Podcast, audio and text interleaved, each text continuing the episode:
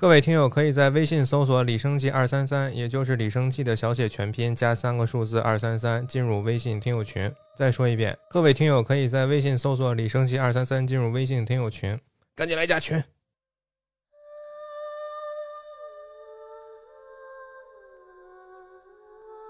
大家好，欢迎收听新一期《安焕然》，我李生气。我是严迷糊家人们，隆重有请今天的嘉宾，我自己，啊！鼓掌什么？虽然不知道发生了什么的，还是跟着鼓掌。来吧。你有什么想拷问我的？今天你先说说今天聊什么吧。今算了，有标题都不用你说。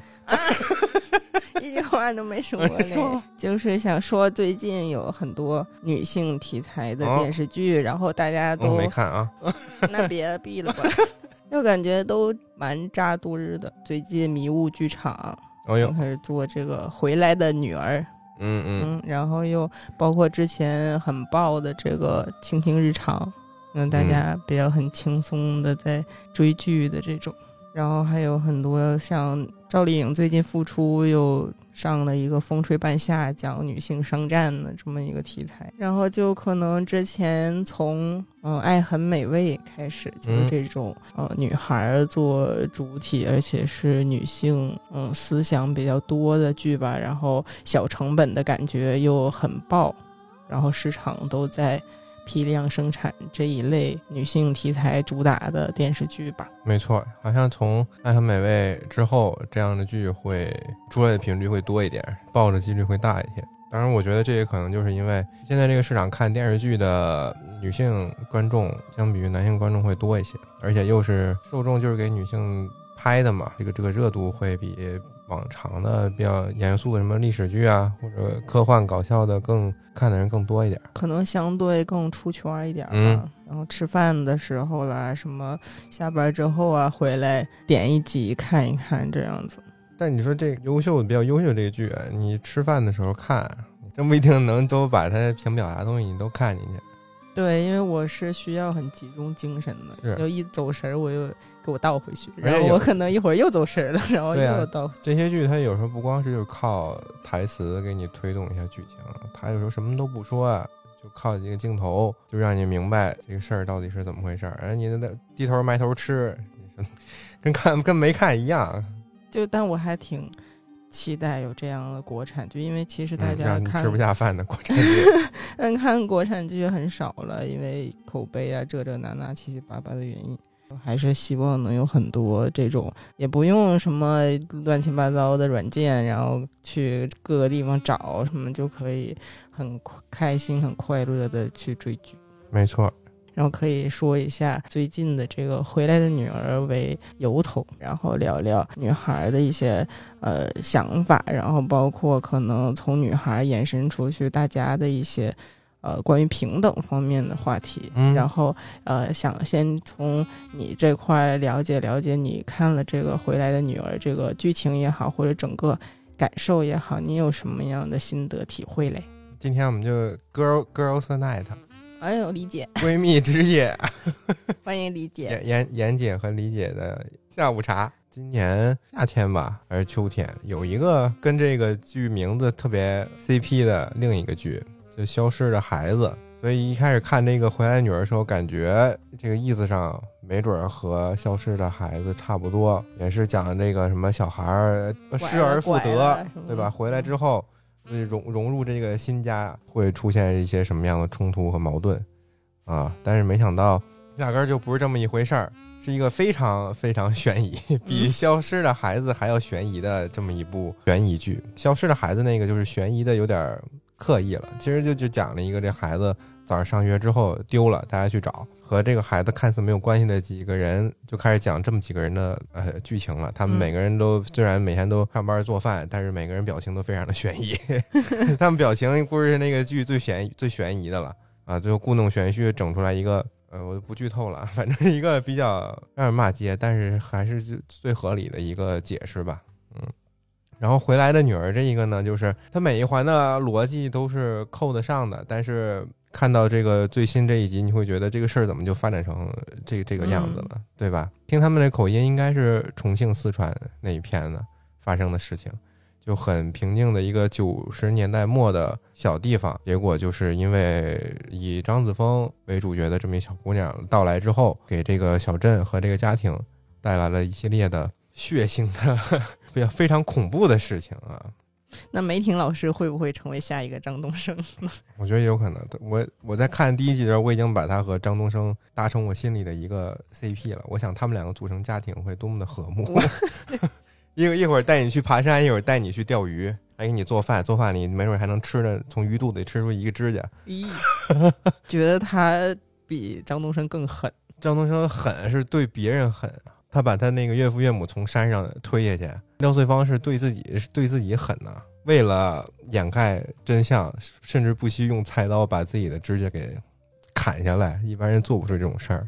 而且是他可能都没有必要做这个事儿，他只要把他的证据销毁了，不就完了吗？但他非要演这一出戏，然后把这个回来的女儿变成神经病，然后方便他下一步动作，就是一个穿成线的。他可能很早之前在埋一个什么伏笔，这种人。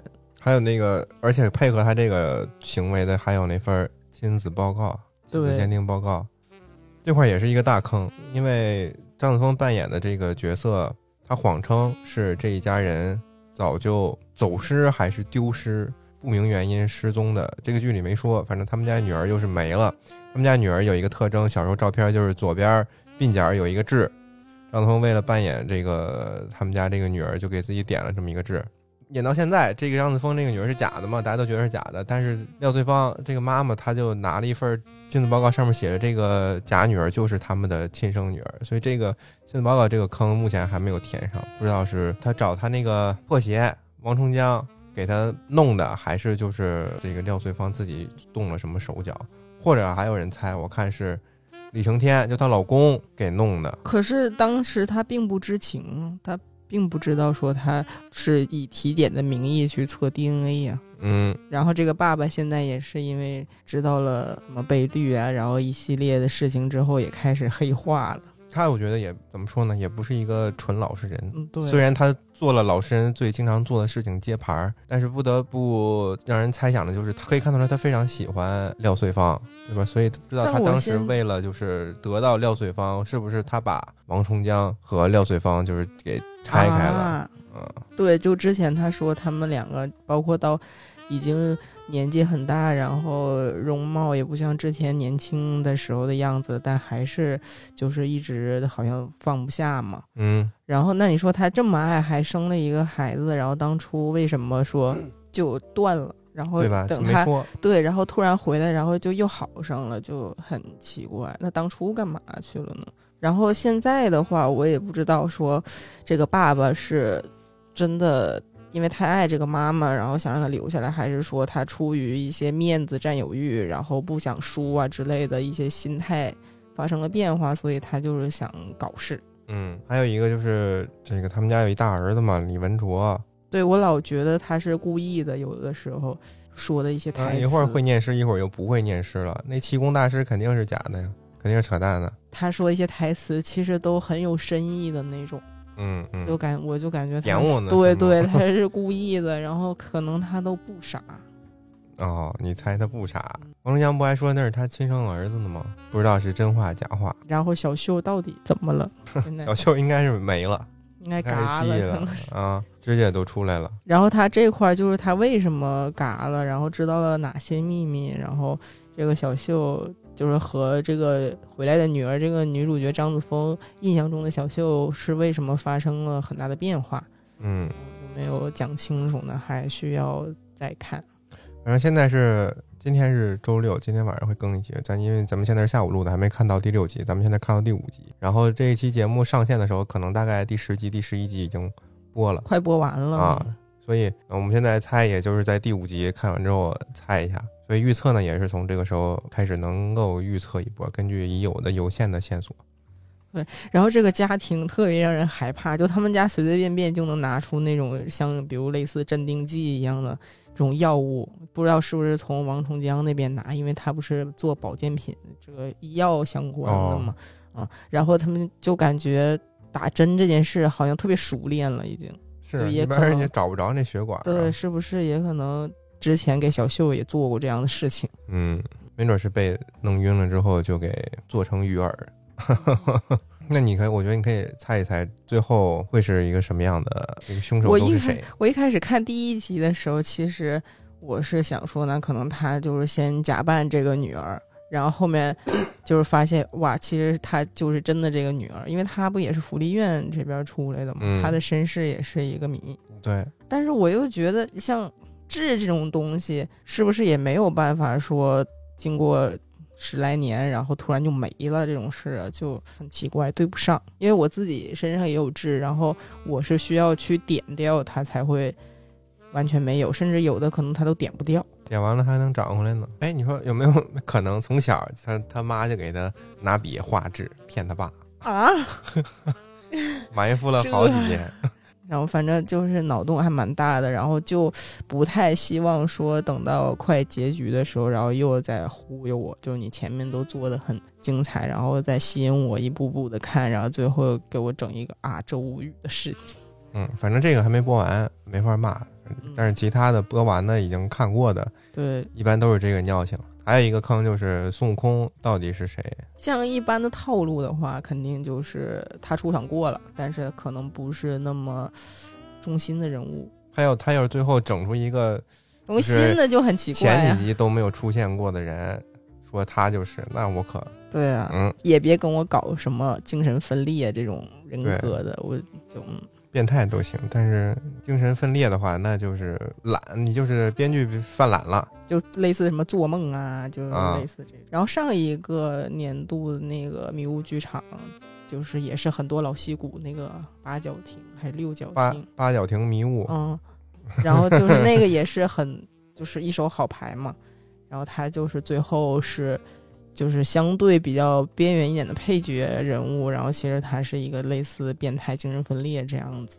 那你猜猜这个孙悟空是谁呢？就是看那个预告的时候，然后包括片头的时候，就让我感觉说他是不是王重江花絮，然后他就像那个猴子一样，就特别欢腾在那蹦，然后花字上的也是什么这个猴子跳跃呀、之类的，就那种。啊，然后猴哥是不是你呢？然后就那种那就 不那就那骗我们呗。不知道。然后他片头不是也很多王重江身份的那种什么金表特写呀、药物特写呀什么的。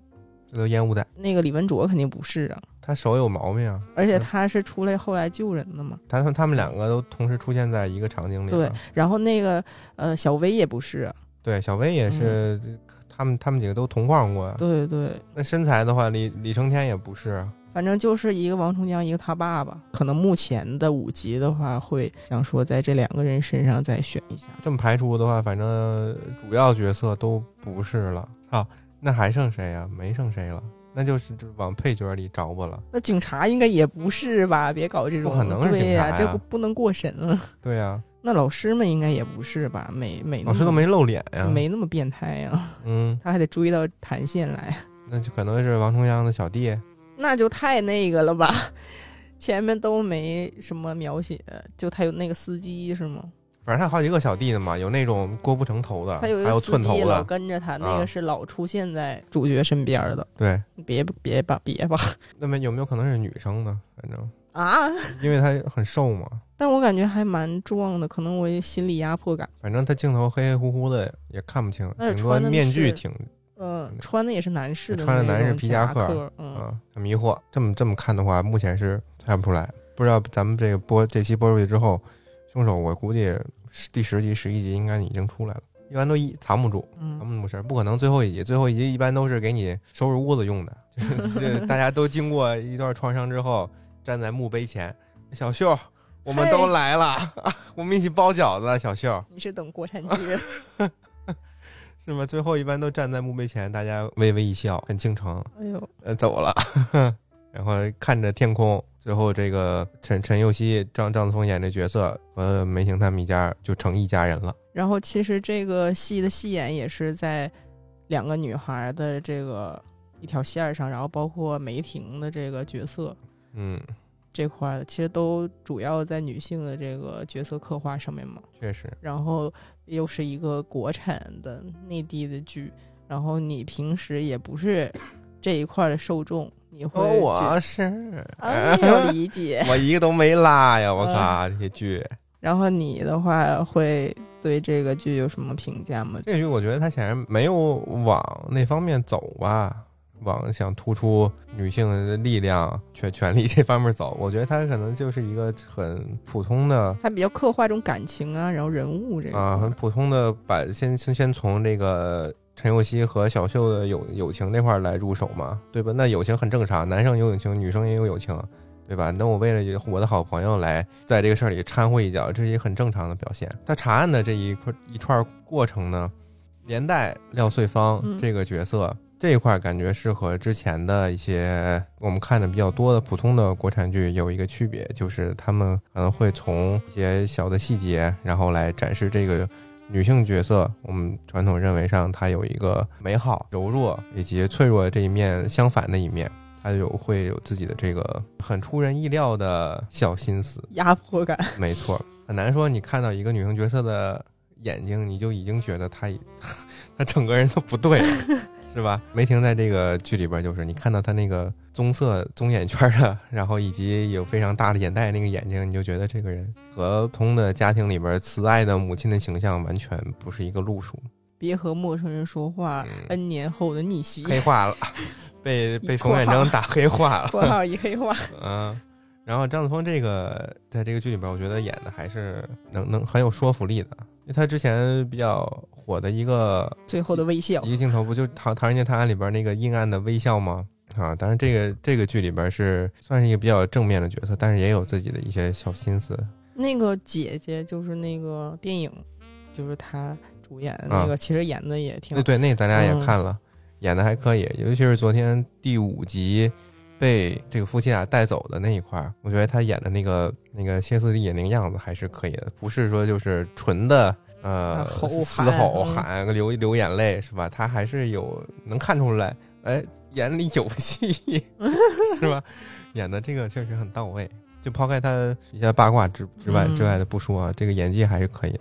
对，在小花旦里面，其实嗯确实是好评比较多。对这几个女性的角色，就包括可能小秀是活在回忆啊一些这种，然后她可能就是一些噩梦里面，然后跟你亮啊我的指甲呢，就是那个确实挺恐怖片儿的。对，然后就这三个女性形象其实都还挺鲜明的，然后又很嗯吸引人。我觉得这个是目前来看，第五集是一个相对正确的拍摄思路吧，他不会刻意的去展示女性的某一个方面，对吧？因为大家都是都是都是正常人嘛，谁比谁强呢？你只要去正常的表述她在当下那个时代里面受经济的限制也好，受这个生活条件的限制也好，受身边人的这个情感的束缚也好，她会有一个正常的反应，她在这个时代表现的她所能挣扎做到的事情，这样能够频繁的呃展现出他的他的这个不屈不挠的精神，展现出他的力量。我觉得这就是一个比较正常的、合适的拍摄方法，无论是对于男生来说，还是对于女生这个角角色来说，是一个比较正确的。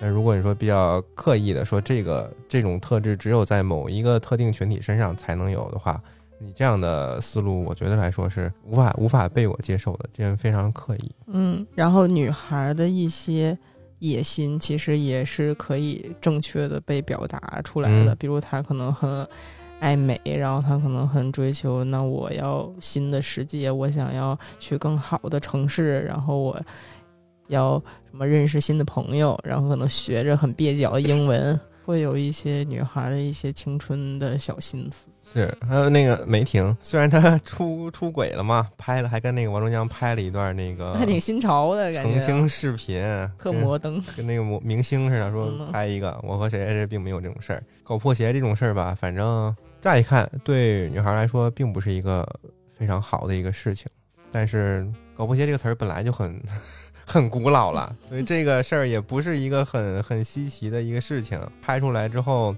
你会感觉有这样的选择的人，肯定是现实是存在的。一般的电视剧不会去把一个女性搞破鞋这种事儿，让你觉得替她考虑考虑，是不是真的和王重江走会不会更好？对我真的代入了，我真的在思考说他到底你在这儿就是和这个怎么说呢？条件也不是特别的好，虽然能过得下去，而且还请得起保姆，而且这个老公带带对对你又特别好，但是你面对你这个白月光的时候，呃，而且他 条件又对吧？人家又有钱，大金表、大金牙什么的都给你带上了，还说要带你私奔，你是不是得考虑考虑，对吧？你你看他做出抉择的时候，你是不是也觉得，要不你就跟他去吧？你跟他去，这剧不就结束了吗？不就完了吗？对吧？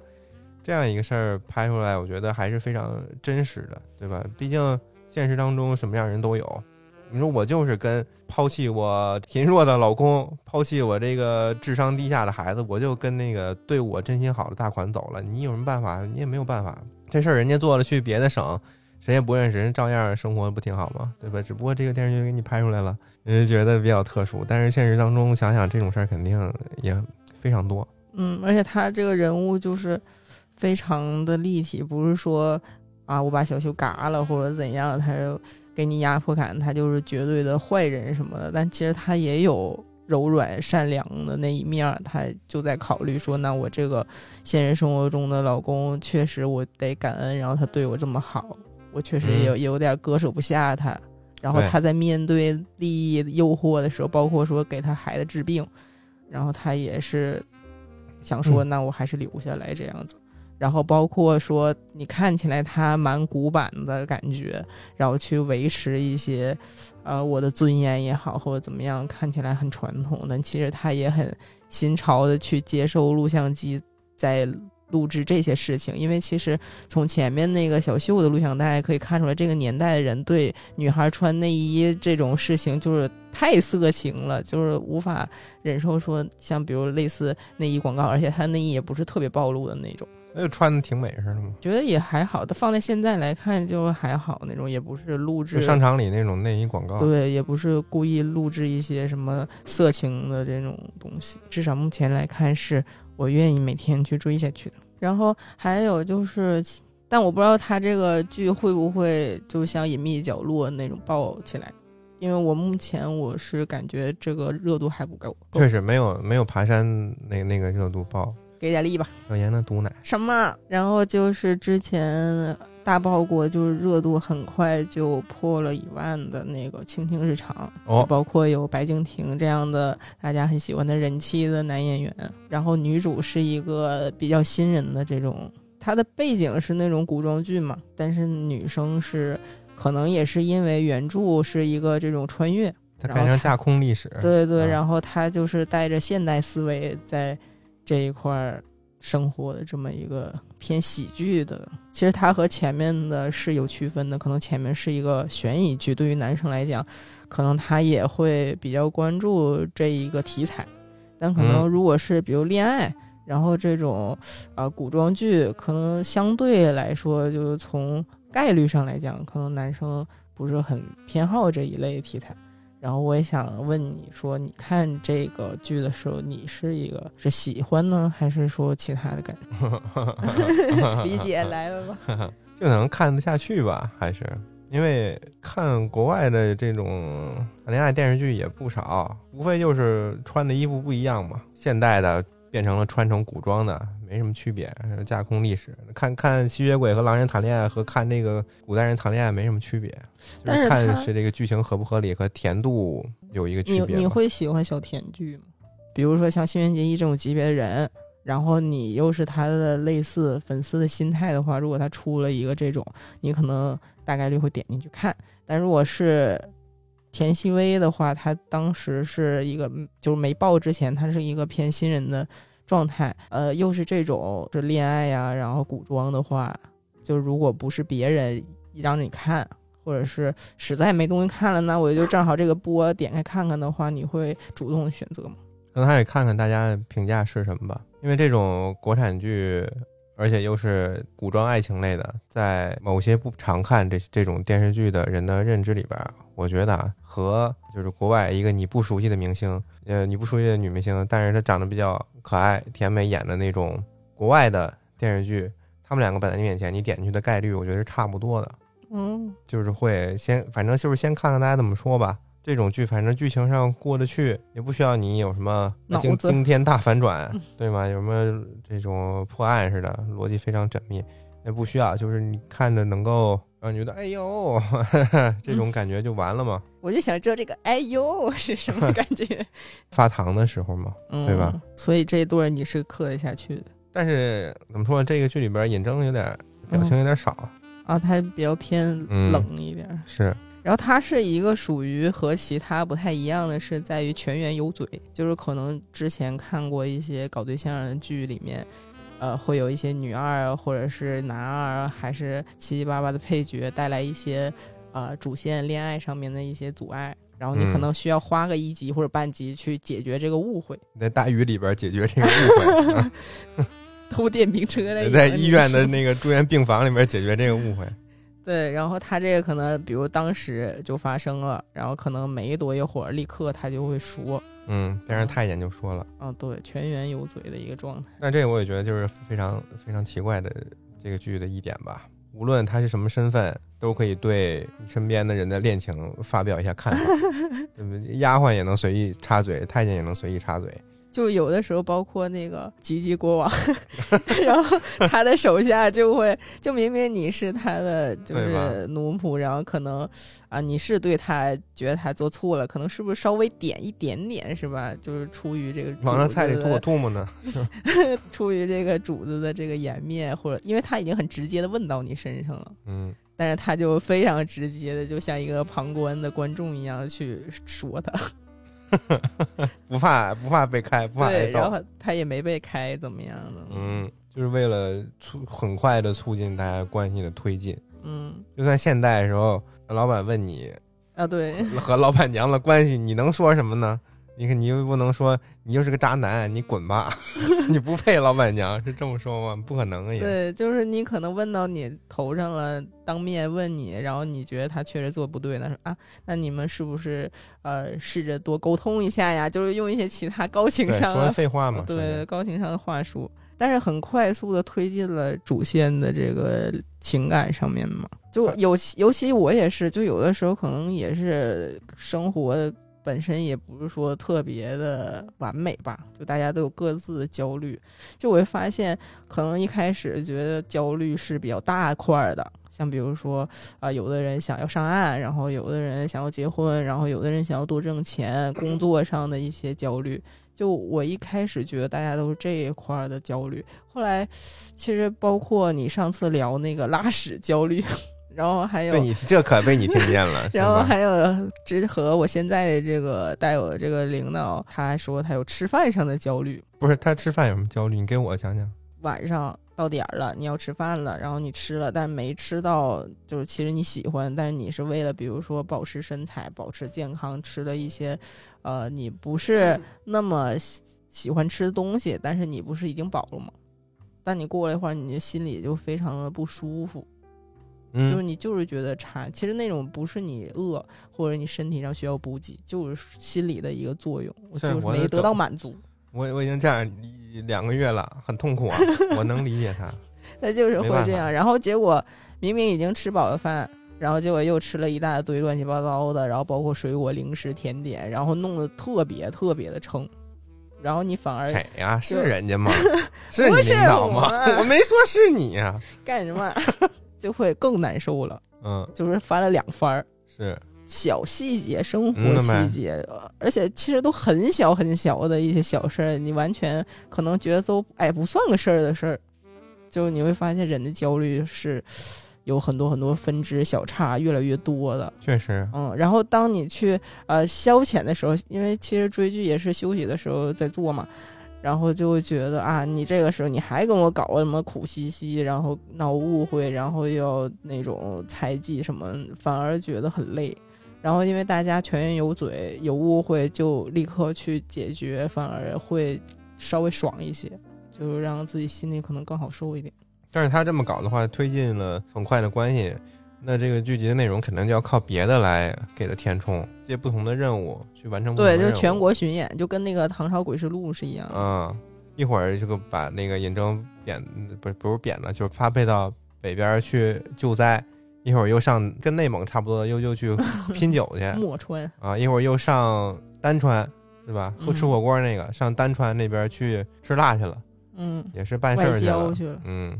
就靠不停的到处做任务来把这个剧集的内容更完整一点。嗯，而且除了他们这一对儿，为了更丰富吧，还整出了很多对 CP 的故事在同时进行。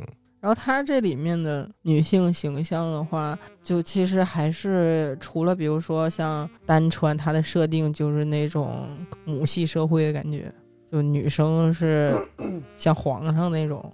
像郝佳那个角色，他就是选错东家，然后就如履薄冰的过得反而特别差。然后到后面就是自己去做生意，然后慢慢好起来，这种就是就很 让我感觉就是很突出要离婚，然后你要自己去独立搞事业什么的，就是反而搞得有点过。这也太明显了。对，还有一个就是吉吉国王他那帮二十四节气 媳妇儿。这是能说跑就跑的吗？他们这帮结婚的人，但他们在剧里的设定就是没有攻击嘛，就说白了不在册，就可能我跑就没有那么多事儿。他们出去说一起开个美食连锁店，那钱哪儿来的呢？我还是也不是自己挣的吧？在被这个吉国王收编之前，也是过挺苦的，有有一口饭吃一口呗，就这个状态，对吧？那你出去开店，你肯定要本钱。那你本钱还是靠宫里认识的这帮人给你垫呗，后来又是难免还是把老公们的钱又拿来用了，要不就是自己母家的啊带的一些财产，嗯，那你这个意思就是没钱不配单飞，没钱不配 solo 呗？很欢乐的外表下的一些悲剧内核，因为田曦薇她的这个女主角色，严格意义上来讲，她是一个穿越的现代人嘛，但是不能过审，她不会演穿越这一块儿，但她其实思维上。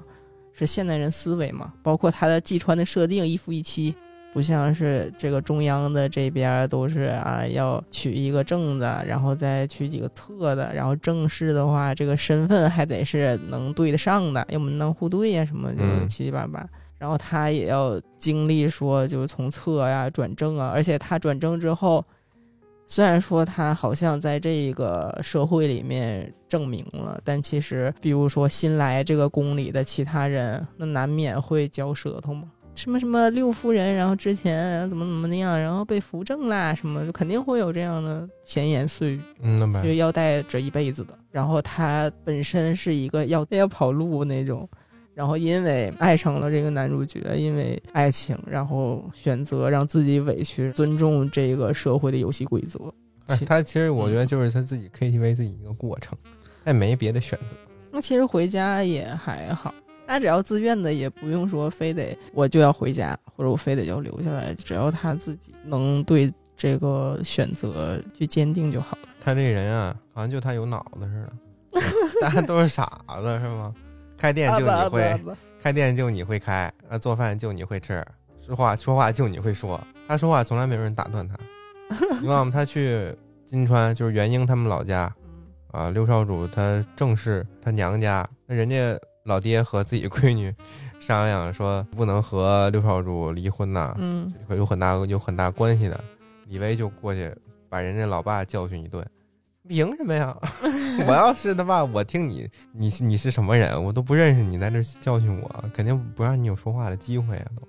那我觉得是女主的光环。呃，一个一个是女主光环，然后一个是也是因为她被保护的太好了，就是她的童年也是很幸福的，然后她非常有自信。就像比如说社畜，你是不是有随时裸辞的这个勇气？那可能你的原生家庭很好。那你就是我受委屈了，这个领导确实很差劲，或者是我这个公司确实很差劲，然后触碰到了我的逆鳞，嗯，然后我就有这个底气，或者我有存款，我就有这个底气。但如果你真的你原生家庭本身就是很差的，然后又给你不了任何的帮助，或者过得很苦，还需要你去反哺的时候，那你受了委屈，你是没有自信去发表，然后也没有自信去断的，嗯。就可能也有这个原因，然后第三个就是他这里有个设定，就是他小太阳的一个设定，只要他发表他这个女主光环的这个技能，然后别人就会从 emo 变成了阳光积极。是这个剧就是他想把现在所有一些大家女孩子都想看的这个元素柔和的都给你展现出来，从婚姻上的自主和自由，以及事业上的搞事业赚钱，对吧？事业上的这个。独立自主，然后一些社恐，社恐的那个点，嗯，还有家庭家庭方面的这个沟通，他都给你把你最完美的幻想中最优秀的这么几个方面都给你展示出来了。比如说爱情方面就是一夫一妻，然后或者说单纯那个可以随便去赘婿。啊，对，一夫一妻是最比较基本的这么一个正常的幻想，就是大家都不会出轨，对吧？都一心一意的，这是一个正常的、美好、正常水平线的这么一个幻想。再进一步歪歪一下，这里边也有，就是单穿女生是不是能够有好几个男生啊？对对啊，对，那那那那那个特殊的省份，女生甚至能有好几个男宠赘婿啊，这是一个，这已经是一个进一步的歪歪了。但其实这和男生就是开后宫其实是一个，呃，对。但是现在你要这么拍正史的话还好，对吧？因为历史就这么发展的，大家不会去说，哎，皇上拍的三宫六院的，不不会这么去骂。但是你要拍一个架空历史的，或者自己原创的这么一个世界观，你再去取那么多，你再去有那么多后宫的话，那可能就要被大家去去诟病一下了，对吧？毕竟你是。这是按照你作者个人喜好来给你编来编排的，那你这么拍，你的受众是不是就是臭男人呢？对吧？是不是不考虑我们这个女生的这个观看体验呀？对吧？但是你拍正史的话，按现实生活这么拍，不会有人去说。所以在作者自己编排的这种故事当中，非一夫一妻制这种点设置出来，我觉得就是可能就是为了让他的受众。去爽一下，他是一个挺会讨巧的人。就有的地方他是这种，像中央这个地方，他就是像之前那种男生为尊的这种，然后他又娶很多媳妇，有钱的人。然后他可能有的地儿他就是一夫一妻，然后有的地儿他就是女生这块可以开后宫的，就他会把这几波人都安排进去。嗯，商业这边也是又又告诉你不要成天恋爱脑，别跟后宫里面宫斗，对吧？虽然你们都在宫里边，这种。剧一般来说就是几个嫔妃互相争斗嘛，争争宠。但是这个剧就是大家联合起来出去外边开饭开饭店 啊，搞事业。这个点也是和之前不太一样，很戳一部分人的这个心心巴吧，对吧？看到一堆美女贴贴开店，然后家庭这方面也是家里人无条件支持你的任何决定。这个在很多情况下来说也是现实当中不可能发生的一件事情。啊，都给你展示出来了，而且大家都通情达理，一说话大家就觉得你说的有道理，然后很多人也会帮你说话，帮你完成你的这个想法，幻想当中能够存在的一个世界吧，爽爽文的套路，嗯嗯嗯，是一个乌托邦一样的地方，过于美好。而且九川嘛，总有你一个你喜欢的地儿。嗯，他们总是说，要实在不行，我们就去哪哪哪儿吧。我觉得就差一个他们女生能结婚和男生能结婚的这么一个川了，彩虹川，差一个这个。对，然后还有就是最近赵丽颖复出新上的这个，但是现在也也已经完结很久了吧？风吹半夏，就一开始其实我还挺期待的，因为赵丽颖的演技也是普遍比较认可的，观众缘啊什么的，包括在呃长辈那一辈儿的，其实也都还蛮喜欢的对她。加上这些剧里面也都是蛮老戏骨的那种演员。她又是讲一个女性的创业者去经商啊什么的，其实我对这一块还挺感兴趣的。从疫情之后，就都是什么直播啊、电商啊，其实万物都在这么发展着，然后感觉一种全民销售的感觉。嗯，这个时候一个这种商战题材的，就还挺想看看说，那他这个就会不会有一些就是商战上什么特别精彩的对弈呀？结果呢？结果就嗯，正午一般正午阳光出品的剧不都是属于风评比较好的嘛，口碑也比较高的。然后他们之前像什么《欢乐颂》，就是前爆款呐什么的，其实都是这个阿奈这个作者的一些改编的。然后他这个小说也是阿奈的，然后好像还蛮有名吧，就是在他作品里面还算是比较有特色的，就特别悬浮，就是你能觉得说一个商人他是一个什么样的性格特征或者一个特点呢？就搞钱呗，不在乎其他，就像古诗里说的那样。就是商人重利轻别离嘛，嗯，就他可能只在乎他的利，然后他不太在乎说，因为他可以随时的去跑业务，然后他就会变更他的地点，他就不太会在意说我跟你之间的人和人之间的感情，嗯，然后他也不太会说很在意所谓的道德吧。就因为嗯其实你要谋一些相对重的利益的时候，其实可能你要耍一些花招是啊，就是往那个沙滩里边倒毒吗。我的妈，啊，这电视剧就犯罪了，这这不是一些那什么？电视剧改了，不是那个小陈儿在边上点那个童小奇，要不然给人家弄了吧？懂懂了，他也没明说，但是童小奇就是明白了嘛，找了他那车队一帮人，拉了点带毒的什么东西，把那沙滩给扬了污了，染了，污染了。那看那个书里边是说，是许半夏指使童小琪去干的，嗯。啊，那个小陈儿甚根本就不知道那个事儿，然后。电视剧里好像小陈儿最后不是得病了吗？不治之症吧？他那个病的因果报应那个病好像就是因为厂子建在这个有毒，毒有毒的沙滩上才得的。书那个名儿挺文明的，叫不得往生，但听着很狠呢，不啊懂。但是不是一个口语的一个一个词组嘛。然后电视剧里边那帮村民看见这个沙滩被污染之后，有一个老太太安排他说这书名儿说 你们不得往生啊，没有人这么说话，说你们不得好死吗？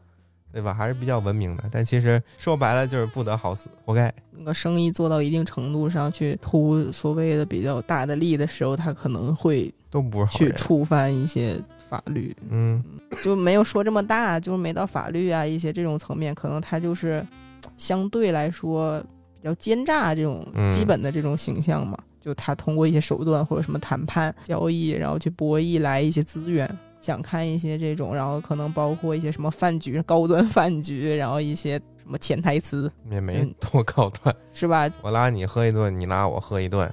然后他这个剧就是一开始，那许半夏想要第一桶金，对吧？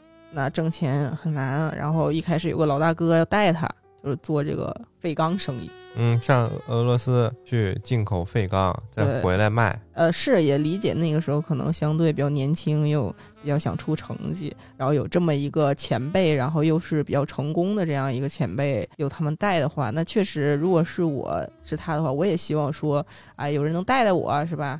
但是你说他们这些呃比较老的这种前辈，他们都是什么样的人呢？他们能说在什么都没看见的情况下？然后什么合同保障情况都没有的情况下，就傻了吧唧的，大家就一起就去干这件事儿，然后把钱全投里面了，就觉得很悬浮。因为我们也不是什么做生意的，也没有那方面的头脑，但都知道是不是去花，尤其花这么多钱的时候，嗯，是不是要有一个什么保证啊？是不是要有一个？你连上班你还签一合同呢吧？一听就是骗子。怎么可能说连这么信任他，连一个什么保证都没有就去了？然后还为了这个第一桶金倾家荡产，就属于嗯是又弄了自己那个房，子啊什么的各种的。电视剧演的是他们确实是上当受骗了，这就是很正常的一个流程。然后接下来他就真的搞到了第一桶金，然后有两大块儿的原因，一块儿是就是他留在俄罗斯嘛，然后去抓那个演员骗子，抓到那个女孩锲而不舍的，然后那个女孩那个骗子，你觉得他都为了那几百块钱去当一个骗人的骗子，应该社会地位也不会太高吧？嗯然后结果他是一个当地军方，就是这种有背景的人的亲戚，哈哈哈哈，然后因为他因为这个骗子女孩呢，然后他就接触到了那个军方的这边负责人，然后是异国他乡的这种军方的负责人，把一堆他们军队这块的一些废钢，然后呃比较便宜一些的价钱卖给了国内的这个国内的女主角，他也自己一个人，甚至都没有没有大哥替他撑场子，对，这么相信他。得有一个学生翻译，就是很莫名其妙。然后他就这么的把第一桶金给挣来了，嗯就非常悬浮。然后包括第二块原因就是像这些什么外科手术的医生啊，然后这种呃外资企业非常精英的这种人才呀、然后都无条件就那么的喜欢他，然后那么的愿意帮他，甚至说自己的工作都要保不住的时候，还是特别帮他。而且他们两个之前也没有铺任何的这种感情的这种戏，就是很奇怪、莫名其妙的。做生意靠运气。对，就是我也理解，说那个年代确实有一些风口，就可能那个时候学习好的，大部分也没赚到什么钱，反而是被生活被逼无奈下海经商的这群人反而赚到钱了。就可能在那个大时代背景下是有一个这样的所谓的风口，嗯也确实说我们走入社会，不管是古代也好，还是我们现在也好，其实都会有这种运气的成分在的，而且他这个运气也很重要。比如说有些贵人的提携呀，或者有什么资源机会，那他就是碰巧落在你的身上了。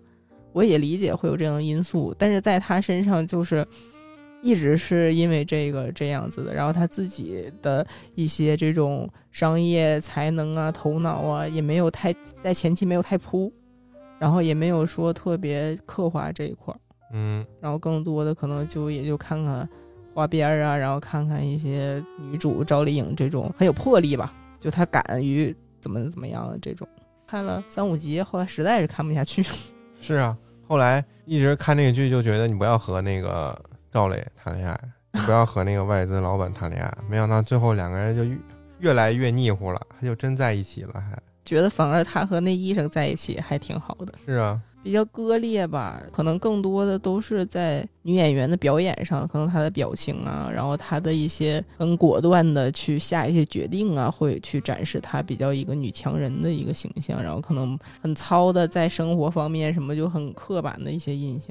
糙吗？每次出去都全妆啊，还做头发呢，就是说，烫头呢比如在家吃饭啊什么，就生活上这块儿，他们还科普，在那个剧里科普，就是这个半夏，就是这个名字，就是说生半夏有毒，然后再往前芳心荡漾吧，感觉像是对标着爱很美味。就是从那个片头开始，然后就都是比较像的那种风格吧。嗯然后女孩儿之间的事情啊，然后剧情啊，其实推的也蛮快的，就跟《爱很美味》一样，它的节奏还是蛮快的。跟谁好啊？秦岚就是姐弟恋的担当，啊蓝盈莹很卷的卷王的那种嗯担当，郑和惠子学生角色，什么年轻一代的女孩儿，比较喜欢的桥段就是李雪琴，然后他们每，对，开头都会有一个他的根据这集主题做的一个脱口秀的这么一个 show。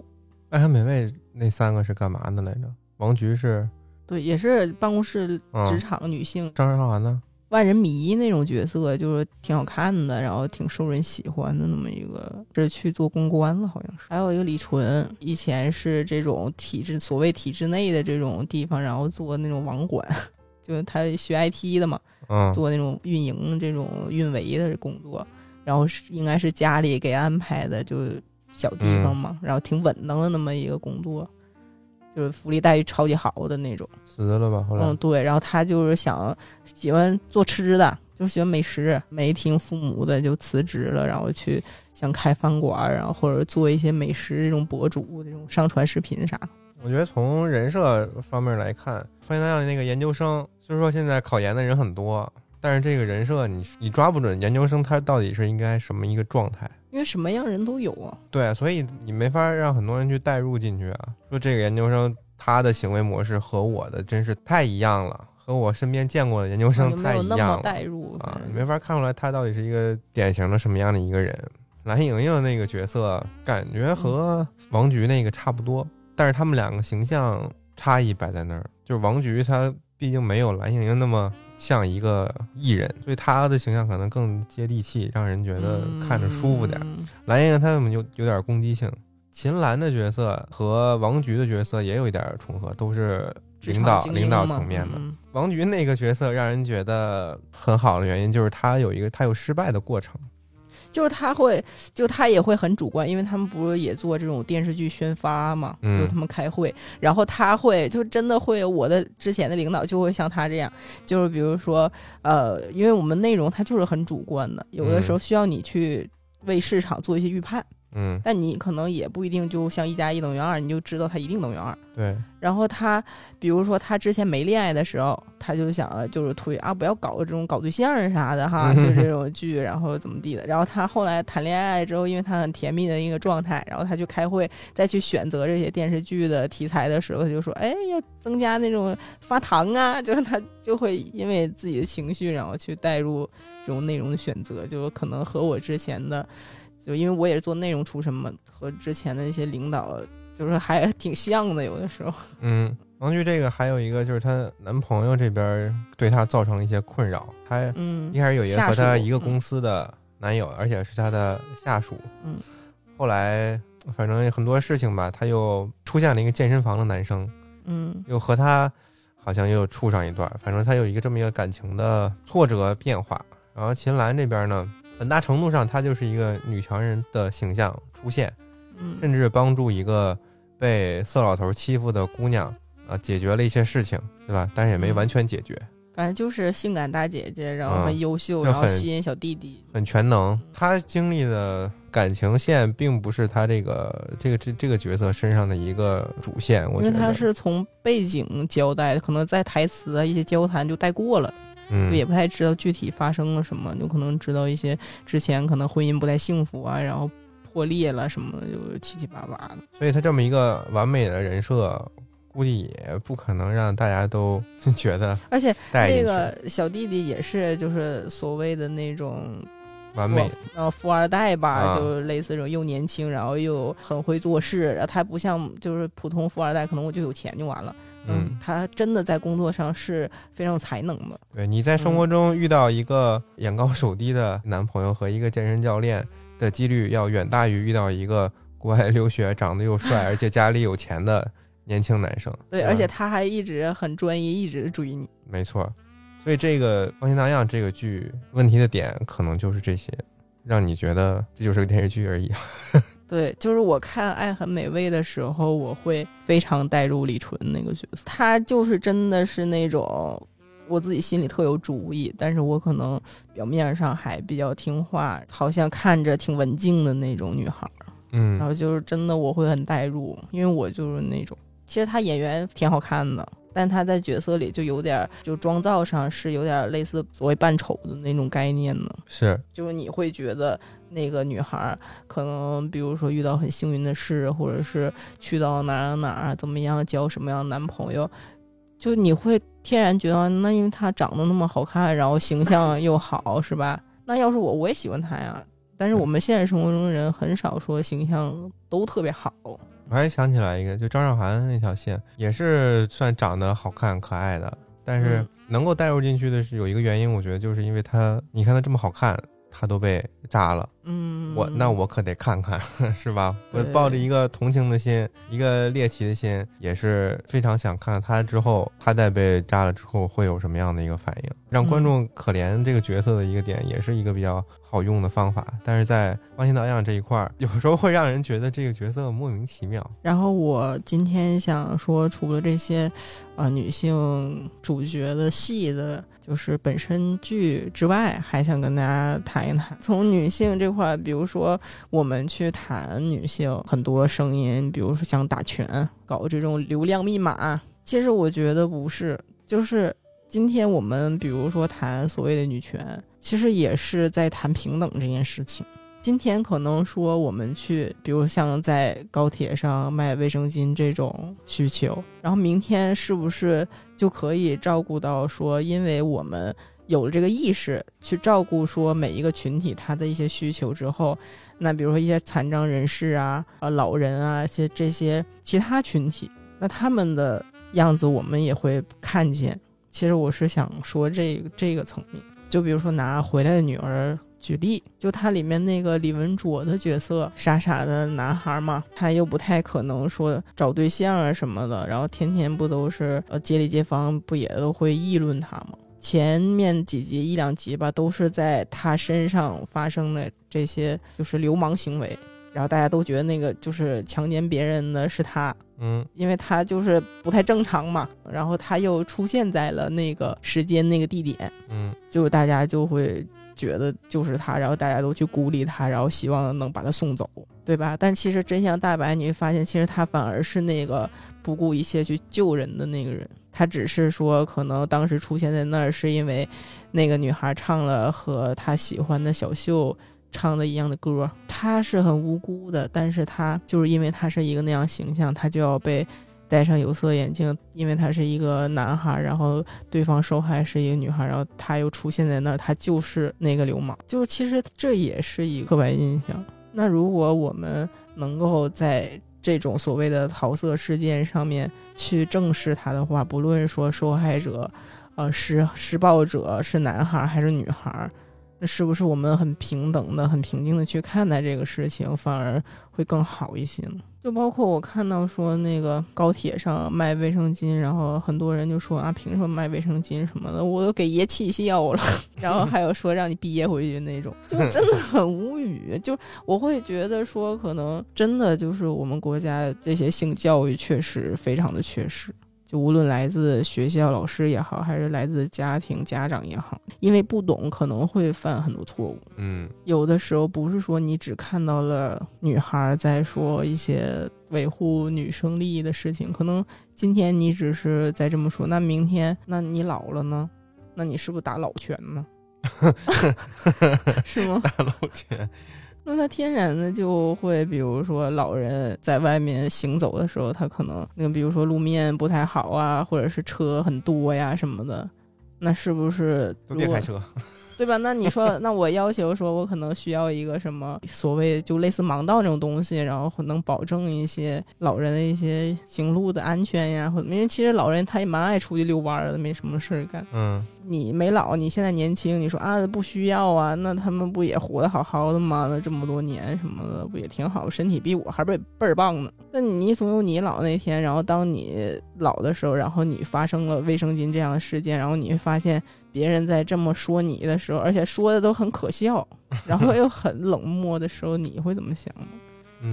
其实我觉得真的不是说在打女权啊，或者怎么样的，其实是可以延伸到人本身身上的。嗯，就有些痛不到你身上，你是真的没法理会。确实是人性会这样，就我也会这样。比如说去坐车买票，就之前看那个詹青云他分享，他和庞颖吧，在一个直播上分享了这么一个故事，就是说他们去坐车还是坐一个什么交通工具，然后不要买票嘛，然后你没有那个坐的时候，你不就就得买站票嘛？买了站票之后，其实也不是说你完全不能坐，只不过你也得看，就是他什么时候那个车那个座是空的，那你可以就是坐一会儿休息一下。然后可能有的时候那个车就是满的，都是有人坐，那你就不能坐在那儿，你就得站着。是啊。然后他们就买了站票之后，就发现啊，那就会遇到这种情况。那比如说别人坐，那你就没得坐，对吧？那你明明都一样花了这个票钱。然后他当时詹青云他不也是学法律的吗？觉得说那这个不能做的事情，然后他就开始翻那个 交通工具上面那些就是法律条例，就是有关这一块的。因为确实也挺辛苦吧，也想做。然后等到那个轮到他，就是可以他有一个座，他也可以坐下的时候，他立刻就把那个法律条例收起来了。对，就是就是很正常，就是因为可能有的时候那个点没到你自己身上的时候，你就是会体会不到。嗯，那么嗯，所以可能有的时候尽量也多替别人考虑一下，没准像在高铁上要卫生巾这个事儿的例子一样。可能今天我们有了卫生巾这个需求，那明天可能到你你需要一些什么其他的需求的物品的时候，你也可以被看到，也可以被满足，就是大家会一起让这个社会那个服务的更好，然后也越来越舒服这样子。嗯，人权问题。对，其实我不希望大家都你们臭男的怎么怎么样，或者说啊你们就会打女权怎么怎么样？我觉得其实这样。包括现在网上的一些风气啊，然后一些比如女性的东西啊、剧啊，或者是呃发表一些什么抖音啊什么，然后底下评论都是那种让人难受的评论。希望就是我自己也可以做到很好吧。虽然有的时候我也会，我没有经过他人的苦，我可能也没有办法知道他原来是这样的。就可能因为我也是一个普通的普通公民吧，不是什么上流人士，就所以可能更想要公平公正。今天和姐妹聊得很开心，哎呦，谢谢。就世界大事，充分交换了一下各自的看法，感觉学习到了很多啊！下次有机会再来上一那个严老师的课。哎呦妈呀！那这这个钱不能白交啊，交过了。哎呀，好多钱呢！大家想上也可以。一句话让男人为我。但是想上也可以把钱直接打给我，我账号是。哎呀妈！哎，行行行，我从我这儿走可以打折。一会儿直接就进来警察敲门。我教大家怎么好好打这个拳哎呦，男拳、女拳、老拳、小拳都能打。熊熊拳，拳谱都非常的全。啊，我们下期再见啊！拜拜。